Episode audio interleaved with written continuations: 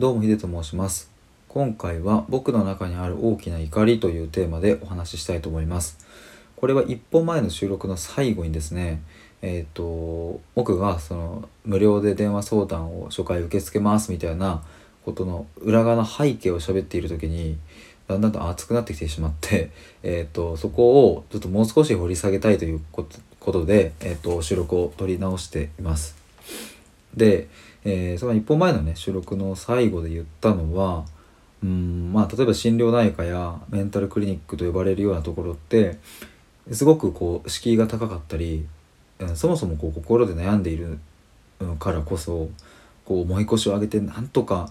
なんとかこう藁にもすがる思いでこの現状を打破したいという思いから時間とお金をかけてそこそこの労力を使っていくわけですよね。ただ僕は過去に一度まあ2度2度ぐらいかな社会人になって、えー、行ったんですけども2つ行ったんですが2つともで、えー、同じようなことが起きました。それはうんまあうつ病ではないから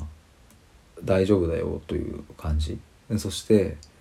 えー、まあなんか意欲が出るお薬を飲んでいればまあ良くなると思いますんで、えー、1週間2週間様子を見ましょうということでした。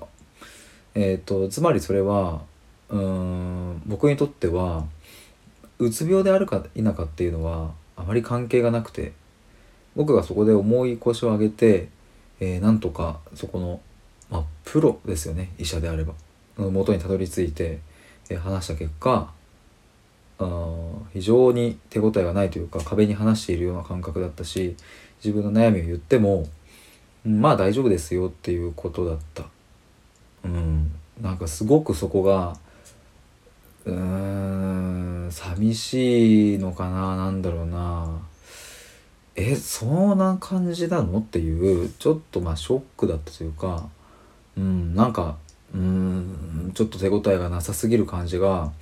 なんかモヤモヤしたんですよね。ところが僕はこの8月に自分のトラウマと深く、うん、関わるというかそこを開けて、えー、嫌な過去を全部見たっていうのをやったんですけどもそこはまあとあるうんと精神科医の先生をうんと知り合いつてに紹介してもらって、まあ、この人面白いというかねすごいよっていうことで行ってみたところあこんなにもこんなにも対話ができる、うん、人がって僕はあえて言います。こんなにも対話ができる人がこの世にいたんだって思えるぐらいむちゃくちゃ対話ができる先生で僕はそこでそういう先生とお話ししたことをきっかけにですね過去のそういう僕がまあまあうつ病じゃないから、まあ、ちょっと釈性飲んどけば大丈夫だよって言われた先生に対しての何してんだよっていう なんかねそういう思いが出てきて、えー、今それがまあ怒りですね僕の。もうちょっと具体的に言うとその僕と同じ、まあ、病院というかね心療内科に行っている方はおそらく僕と同じような思いをしていると思いますがうんとなんかそれでもねやっぱいろんな事情があって他の病院に行けないとかっていうこともあるだろうし、うん、そんな一筋縄ではいかないですよね。でもそれが一応あえてこういう言い方をしますけどもビジネスとして成り立ってしまっているつまり、えー、心が悩む心で悩んでいる方をこう診察をして、まあ、お薬を出すというところそこで、えーと、ビジネスが成り立ってしまっているので、えー、まあそのプロのお医者さんたちは生きていけるしそしてでも一方で藁にもすがる思いでそこにやってきた人たちはなんだか晴れない気分になるっていうひどいケースだとその悩みがもっとこじれてしまうっていうことがある。こんなんでいいのかよっていうことを僕は今年の8月9月からだんだんと思い始めてうん。そこがだんだんと怒りそしてそれがまあねかっこよく言えば使命感みたいなもの僕が生きる理由はここにあるのかななんていうことを一丁前にちょっと考えていたりするんですけれどもまあそれくらい僕はうん過去のそういう出来事に対して怒りを覚えたんですね。そして僕と同じように感じている方やもっとひどい対応されてしまった方の話を、まあ、スタイフで聞いたりをもしているのでもうどんどんどんどん僕はそこに対してやるせない思いなんかメラメラとふつふつと上がってくるような思いを、まあ、勝手に感じているわけです。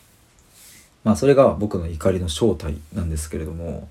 だから僕はこのスタイフを通して、えー、こういう内容で発信しているし、うんと、電話相談というものをそれこそ僕はある種それを仕事として、